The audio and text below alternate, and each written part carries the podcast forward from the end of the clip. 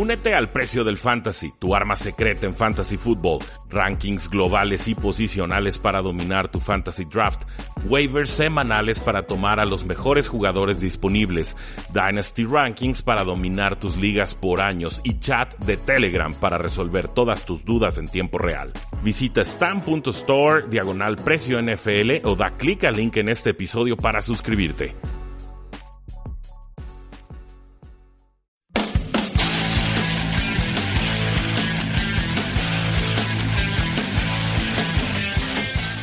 Saludos a todos y bienvenidos a un programa más de Tres y Fuera y hablemos de fútbol, donde la NFL no termina y nosotros tampoco. Mi nombre es Rudy Jacinto, me encuentran en Twitter como arroba NFL y llegamos oficialmente al final de la temporada regular, NFL 100 o NFL 2019. ¿Cómo estás, Chuy?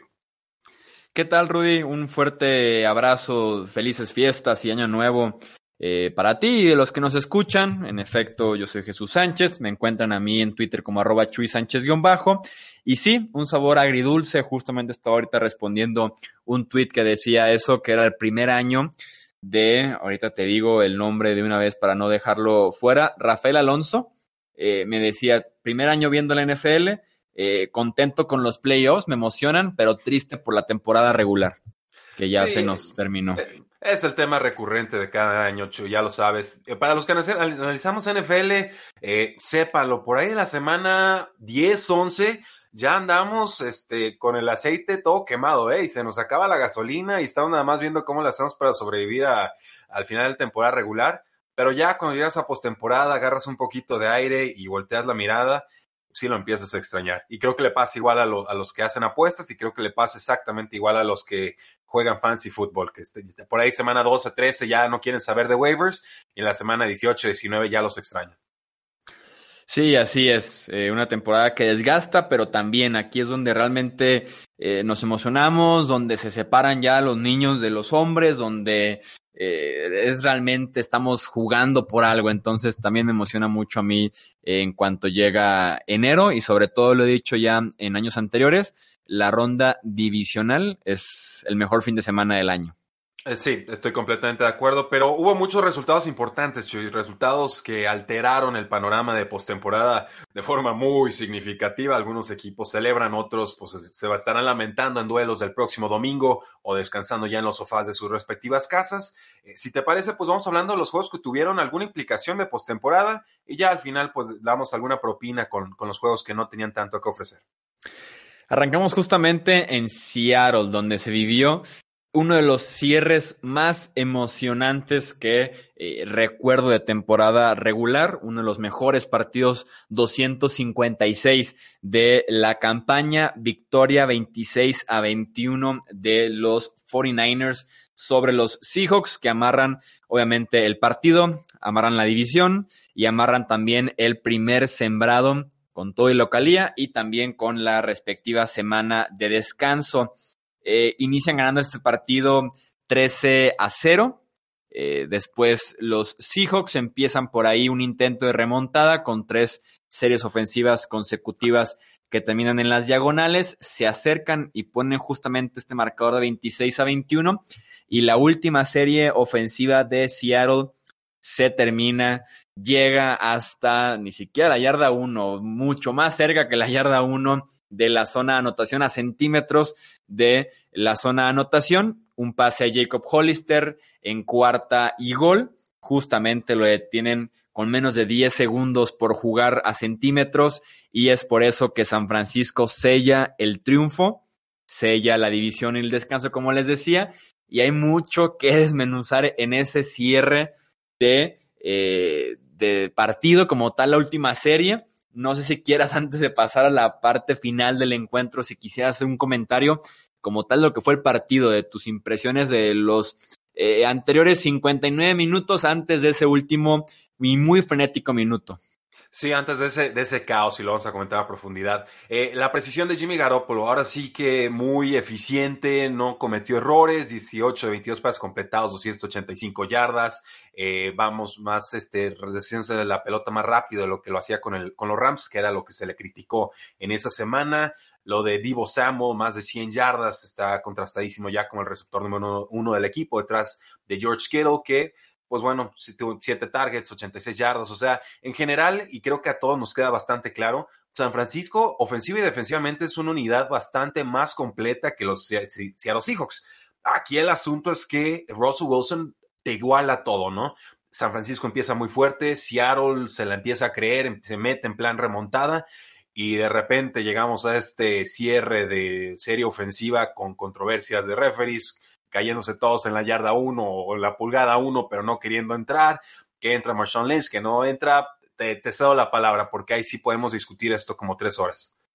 Sí, a mí lo que me gustaría decir también del desarrollo del partido, me da gusto que Seattle eh, finalmente abandona el juego por tierra. Eh, en otras ocasiones no lo hacían por diseño. Por tierra, Ya no hay corredores. Exactamente. Antes, antes no lo abandonaban por diseño porque les encanta establecer el juego por tierra, aunque a veces no lo pueden establecer o provoca fumbles o tienen al MVP y aún así prefieren establecer el juego por tierra. En este caso estaban intentándolo por ciertos momentos con el regreso de Marshall Lynch eh, y por ahí corredores que estaban en escuadras de práctica hace unos días y como por ahí del tercer cuarto dicen, ¿qué estamos haciendo? Intentando correr el ovoide con gente que llevaba eh, año y medio o más retirado y con gente que estaba en escuadra de prácticas. Hay que poner el balón en las manos de Russell Wilson, quien era candidato al MVP al inicio de temporada. Me da gusto que Seahawks reconoce ese aspecto y puede evolucionar algo tan sencillo como eso, pero puede evolucionar su ofensiva a mediados del partido.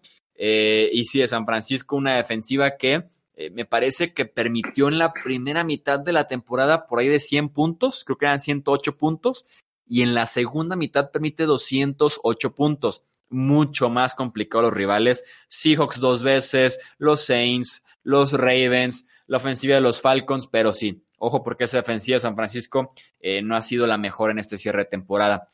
Y ahora sí pasando al caos que se da al final del encuentro, hay muchos eh, tal vez responsables o hay muchos eh, eh, personas que apuntar en este aspecto.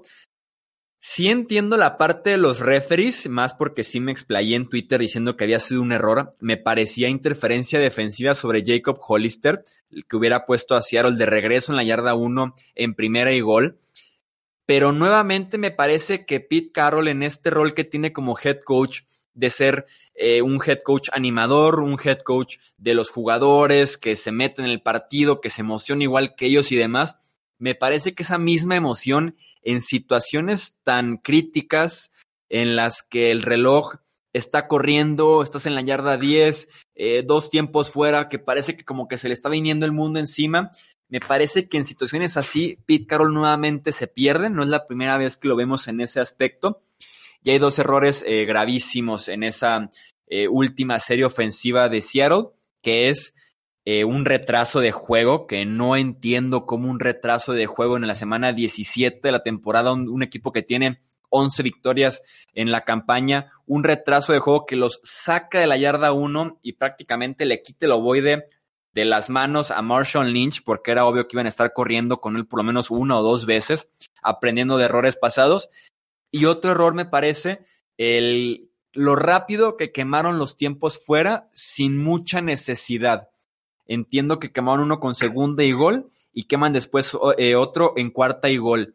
Tal vez entiendo el segundo eh, para pensar bien la que es la última jugada tal vez de la temporada regular para ellos y la última chance de colarse como equipo campeón de la división, pero estaban en una situación ideal, creo que tenían como primera y diez en desde la once, un minuto por jugar, dos tiempos fuera, y terminan pidiendo la hora, cayéndose, eh, cortos de la zona de anotación, eh, complicados en temas de reloj. Entonces, me parece que nuevamente a, Seattle le gana esta situación crítica, este cierre de partido, y por lo menos para ellos no es tan malo el hecho de que hayan perdido. Es un premio de consolación decente el enfrentarse a Filadelfia.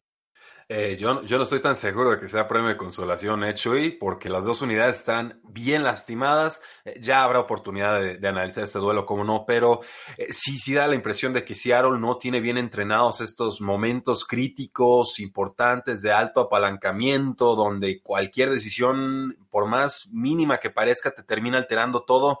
específicamente cuando se acercan ahí, es un pase a John Ursua que los deja en la yarda uno. parece que una lesión o, que ya muy cansado George Fant, un liniero ofensivo, y entonces ahí pierden algo de tiempo.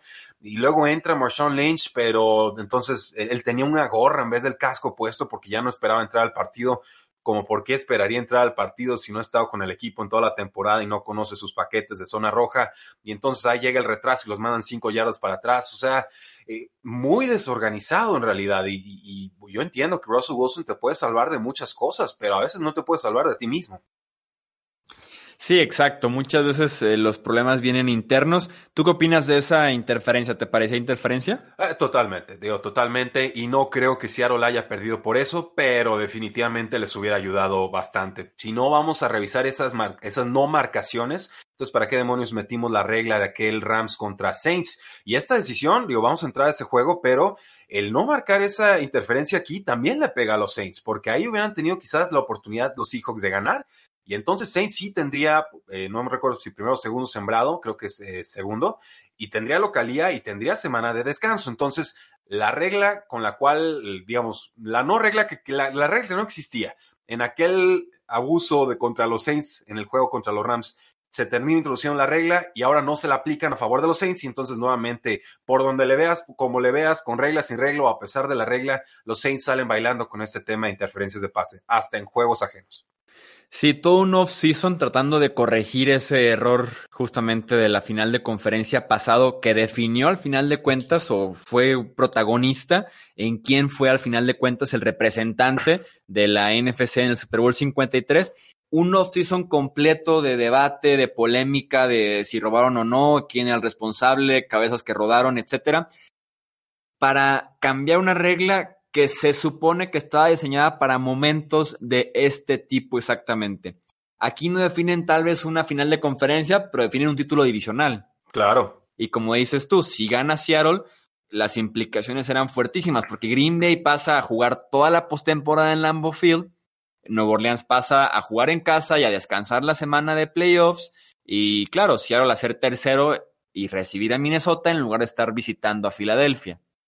Sí, sí, y San Francisco, agárrate, porque tiene que ir a domicilio a todos lados, ¿no? Y sabemos, San Francisco en casa, pues mucho más cómodo que, que a domicilio. O sea, la regla es buena, la intención es buena, yo no tengo ningún problema con la regla como tal, tengo un problema con los que la aplican.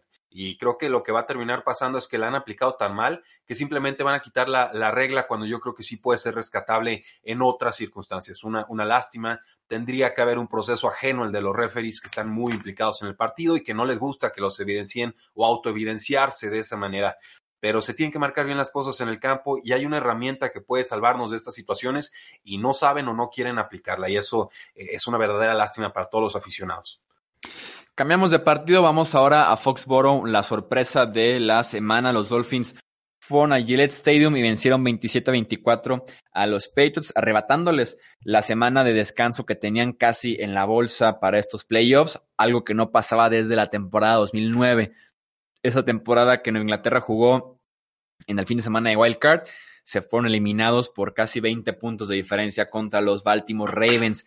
Ryan Fitzpatrick y Devante Parker se encargaron de abusar de la defensiva número uno de la NFL, de la mejor secundaria de la liga, del mejor esquinero también de la NFL como es Stephon Gilmore. Simplemente abusaron una y otra y otra vez de esta eh, defensiva. Fitzpatrick, además de ser certero con sus pases, fue presionado 29 veces, hubo 29 eh, presiones por parte de la defensiva de los Pats y se las arreglaba para evitar la captura y andar por ahí convirtiendo terceras oportunidades, eh, conseguir yardas positivas cuando parecía una captura casi segura. Eh, y si sumas entonces el partido de Dante Parker contra el mejor esquinero de la NFL, Ryan Fitzpatrick creando yardas cuando más bien debería estarlas perdiendo. Y por ahí un pick six de Tom Brady y otro día inconsistente de la ofensiva de los Pats, es que tienes la receta para esta sorpresa ante Miami y, y al final de cuentas un precio caro que tiene que pagar Nueva Inglaterra con esta derrota. Eh, tanto que analizar aquí, Chuy, porque aquí también se, se trastocó por completo el, panorama que todos pensábamos iba a dar en, postemporada. Los Patriotas pues caen del segundo sembrado al tercero y ahora los Chiefs son los que, los que ascienden y eso pues tiene implicaciones importantísimas. Me recordó mucho aquel partido de los Patriotas en 2016 contra los Dolphins que pierden 20 a 10 eh, y ese partido pues tuvo solamente cinco pases de Tom Brady en la primera mitad Creo que en aquel entonces Bill Belichick y compañía pecaron confiándose con el rival o subestimando la importancia de un juego contra un mal equipo de Dolphins en la semana 17 y, pierden.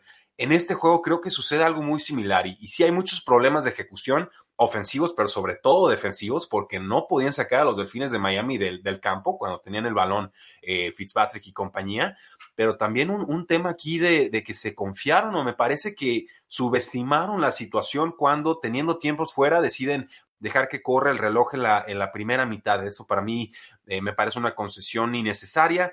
Los Patriotas llegaron a estar abajo por 10 puntos. Me parece que no involucraron bien a James White, quizás su mejor receptor, porque Julian Edelman está claramente lastimado y le están mandando dobles marcajes.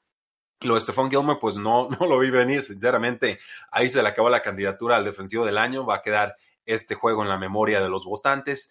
Eh, pero lo único que tenían que hacer en realidad los Patriotas al final era detener a Fitzpatrick en un, con dos, tres, cuatro minutos en el reloj y les termina recorriendo 75 yardas para anotar con pocos segundos en el reloj. Eh, los Dolphins fueron mejores, así de sencillo. Se tenían que combinar muchas cosas y se terminan combinando. Las semanas de descanso y la localidad es para equipos que demuestran a lo largo de la campaña ser solventes y que lo merecen. Y esta exhibición de los Patriotas nos deja muy, muy claros que están muy lejanos al equipo de otros años y del año pasado, pero también que no merecían localidad.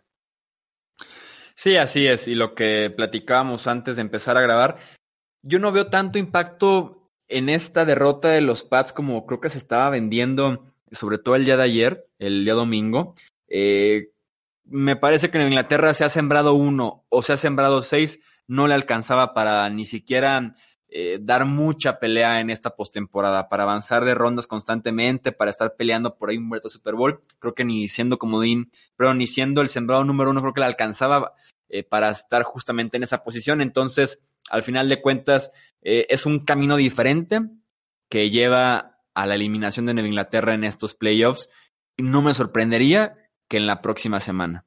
Eh, sí, eh, bueno, lo tendremos mucho. ya, llegaremos, ya llegaremos. Pero me está recordando esa plática. Tuviste voz de profeta, Choy, cuando estabas diciendo yo me gustan más los Titans que los Patriotas en estos momentos, hace tres o cuatro semanas. Me lo recordó nuestro compañero Ángel Márquez, aficionado de los Dolphins. Y, qué curioso que, que finalmente ese es el duelo que se va a dar con unos Titans encendidos y unos Patriotas que se ven muy desahuciados. Yo no sé cómo se vea un final de dinastía, pero creo que se parece mucho a lo que estamos viendo aquí, ¿eh? Sí, sí podría, podría verse ya ese, ese final que muchos han estado esperando y han estado pronosticando desde hace varios años, podría ser que llegue en 2019.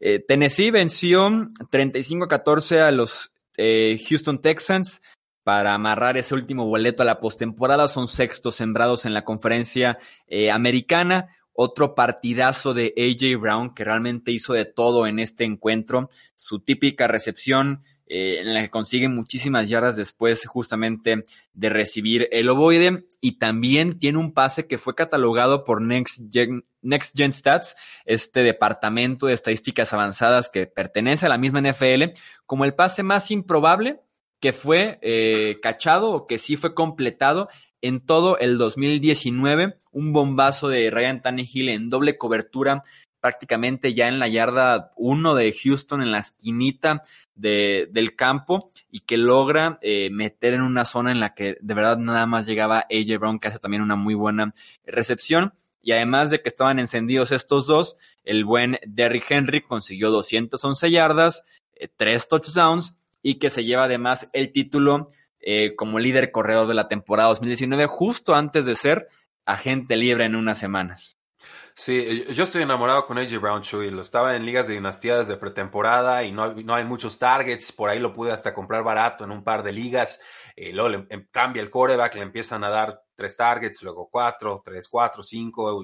Y cada target que le lanzan es de una altísima eficiencia, está promediando como 20 yardas por, por recepción o por target, o sea, una, una, cosa verdaderamente ridícula, una anomalía total, algo que no esperamos de un novato como tal, y algo que dista mucho de cómo él jugaba en Ole Miss. Eh, digo, A.J. Brown era un receptor de posesión, era de zonas cortas e intermedias.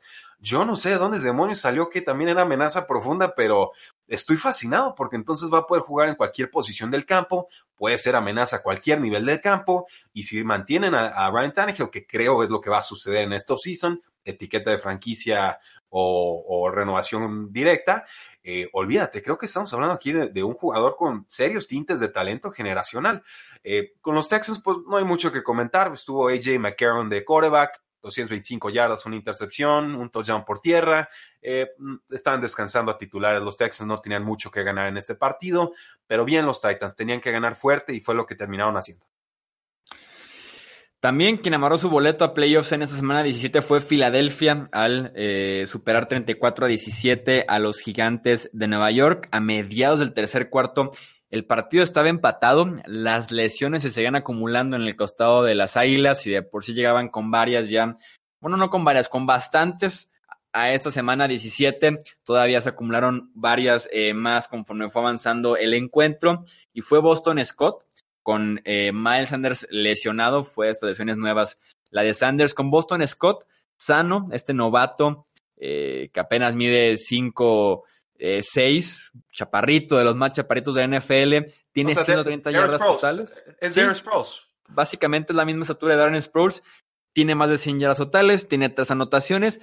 Y él, en este mes de diciembre, básicamente se encarga de meter a Filadelfia en la postemporada, incluyendo este partido contra los Gigantes a pura fuerza de voluntad, pero también Carson Wentz que consigue más de 4.000 yardas sin tener un solo receptor con más de 500 yardas, lo cual nunca había sucedido en la historia del NFL. Estaba peleadito el partido, estaban empatados a 17 y de repente al final eh, pues enchufa la defensiva, se enchufa la ofensiva y gana un partido que sí o sí necesitaban para llevarse la NFC eh, este. Finalmente las Águilas se sobreponen a toda una serie de lesiones. No creo que lleguen lejos en postemporada, pero eh, que nadie subestime el corazón de este equipo que no sé cómo, a ciencia cierta, acaba de volver a llegar a los playoffs y esto lo aparte ganándole a un equipo con claramente más talento pero que no tiene ese amor propio y tampoco tiene esa claridad eh, mental claro que hablo de, de los vaqueros de Dallas Sí, así es, y justamente hablemos de los Vaqueros de Dallas que vencieron 47 a 16 a los Redskins.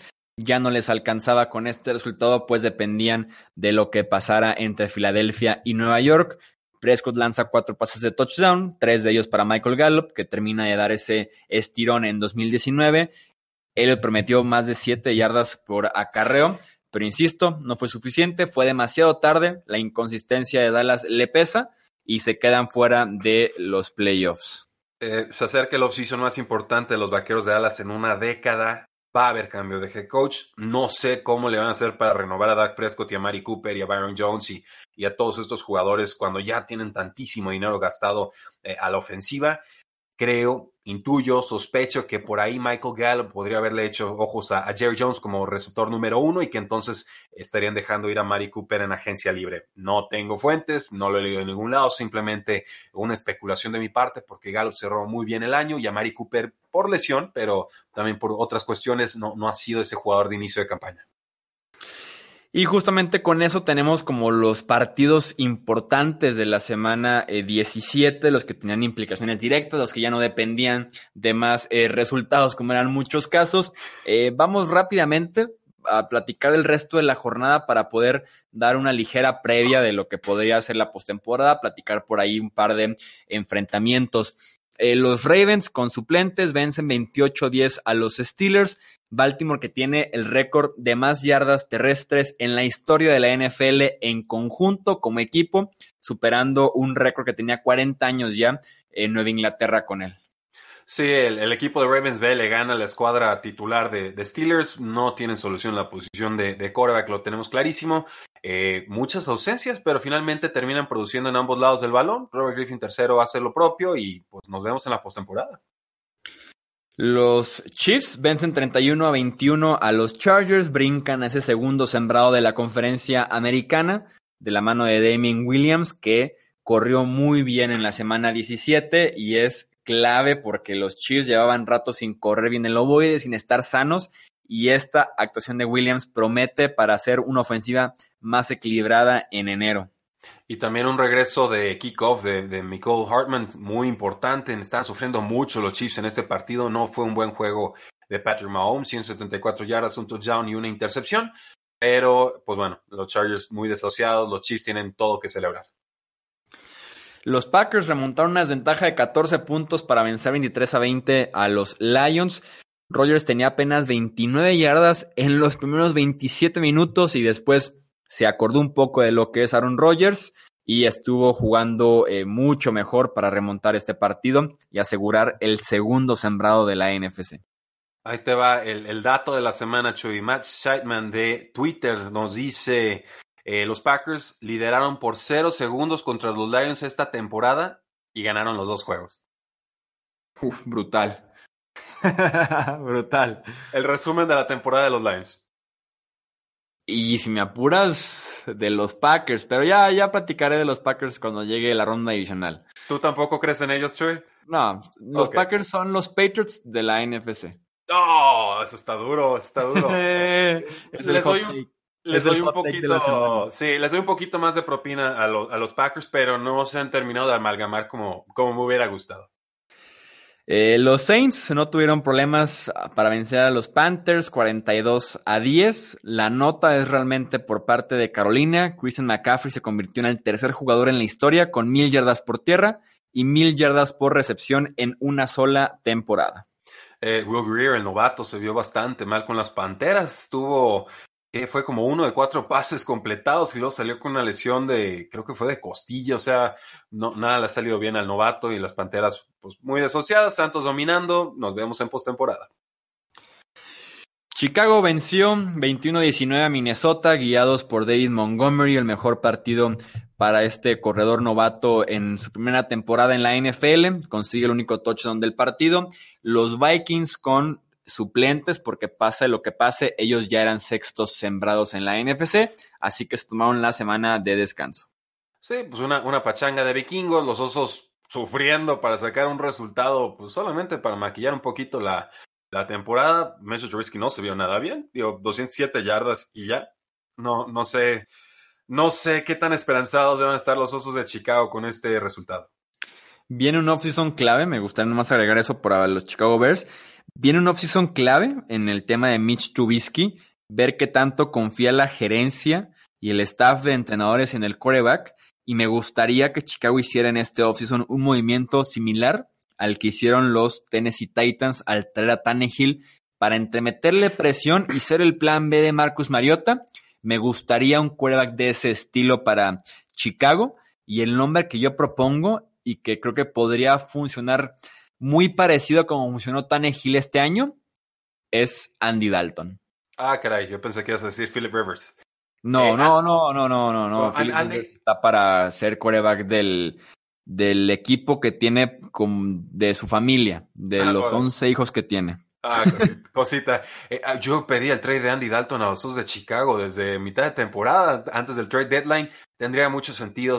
creo que llegaría a un costo accesible. Y si no, pues que, arriesguen en grande, vayan por, no sé, vayan por un Cam Newton, reinventen un poquito la ofensiva. Digo, si, si tienen a Mitchell Trubisky porque corre, pues consigan al, líder corredor de los, de los corebacks actuales, ¿no? Por lo menos históricos, ¿no? Lamar Jackson.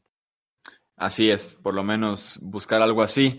Eh, los Bengals cierran la temporada con victoria 33 a 23 ante los Browns. Eh, Baker Mayfield tiene tres touchdowns, también tiene tres intercepciones. Freddy Kitchens está despedido, está fuera como head coach de Cleveland. Problemas en el vestidor con varias de sus estrellas, con Mayfield, con Njoku, con Edel Beckham. Problemas dentro del campo con sus planes de juego, con sus diseños de jugada, con decisiones en zona roja. Entonces no haya mucha razón para mantener a Freddy Kitchens como head coach.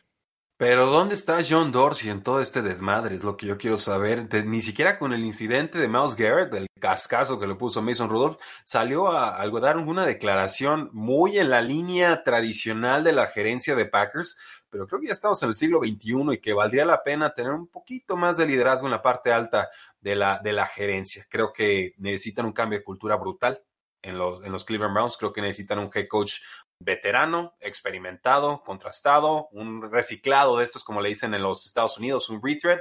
Eh, suena Mike McCarthy, no sé si sea bueno o malo, lo vería con buenos ojos, tiene algunos aliados empacadores en el equipo, pero ciertamente creo que hay que quitarle algo de poder a John Dorsey, quizás otorgarle un poco más a Paul de Podesta, que advirtió de muchos de los problemas que el equipo terminó adoleciendo. Los Jets vencieron a los suplentes de los Bills 13 a 6. Eh, Buffalo porque ya era sí o sí quinto sembrado en la americana, es por eso que salió con suplentes. Nueva York inició con marca de 1-7 y cierra con marca de 7 y 9. No, pues fantástico. No, nada que comentar aquí, en verdad. Eh, pasamos página, más allá de que, pues Jets de repente te da la campanada y van a aguantar a Adam Gates un año más. Y yo creo que van a desperdiciar un año más de contrato novato de Sam Darnold y de desarrollo. Una, una lástima. Está claro que, que Adam Gates tiene, que no es el gurú ofensivo que nos han querido vender tantos años, pero sobre todo que tiene un problema de actitud y no se sabe entender con los jugadores. Y eso es un tema gravísimo. Los Falcons vencen 28 a 22 a los Buccaneers. Dos estadísticas muy buenas de este partido. Tyson Rylow, tackle de Atlanta, tiene un touchdown por recepción de 35 yardas. Es el touchdown por recepción más largo en la historia de la NFL para un jugador de 300 o más libras. Defiéndanlo, pues defiéndanlo, lo dejan correr solo. se pusieron a jugar, por si se preguntan cómo es que anotó un tackle ofensivo de 35 yardas, eh, se pusieron a jugar un poco con los jugadores elegibles e inelegibles. Eh, se quedó uno extra a bloquear, entonces Sam Brilo estaba eh, elegible o disponible para recibir pase. Obviamente nadie lo cubrió por ser un tackle ofensivo, no se les ocurrió, y es por eso que tiene ese touchdown. Y la segunda estadística es que James Winston se convierte en el primer quarterback en la historia en lanzar en una misma temporada 30 touchdowns y 30 intercepciones. Y lo glorioso de la estadística es que Winston terminó el partido con 29 intercepciones, pero el partido se fue a tiempo extra. Y en la primera jugada del tiempo extra, pick six de James Winston. Y con eso no solo rompe el récord, pero también se acaba el partido. Tienen derrota a los Buccaneers. Y si de casualidad ese fue el último pase de James Winston como jugador de los Buccaneers. Su carrera inició con un pick six y estaría terminando con un pick six. Oye, Chuy, no, no se vale. Bruce Arians ya tuvo un paro cardíaco en su, en su veteranísima carrera. que No puede estar aguantando estas cosas de James Winston. Nos los van a infartar de nuevo al pobre. Sale a rueda de prensa y dicen, le preguntan, oye, ¿podrías ganar con otro coreback? Y responde, el head coach Bruce Arians, si pudimos ganar con este quarterback, podemos ganar con otro quarterback. Ouch. Doloroso, ¿eh? Un golpe seco a James Winston. No, no, no, pero directito al hígado. Sí, estuvo, estuvo, estuvo buena la declaración de, de Bruce Arians en contra de James Winston. Eh, Indianapolis perdió 38-20 contra Jacksonville, tres touchdowns de Garner Minshew, eh, dos balones sueltos de Jacoby Brissett y justamente en estas dos franquicias se vienen decisiones importantes que tomar en la, en la posición de coreback en este offseason. Oh, sí, totalmente, Chuy. Yo, yo estoy convencido que Jacoby Brissett no regresó bien de su lesión. O sea, y no hablo de su nivel, sino literalmente a nivel físico está lastimado, mermado y limitado.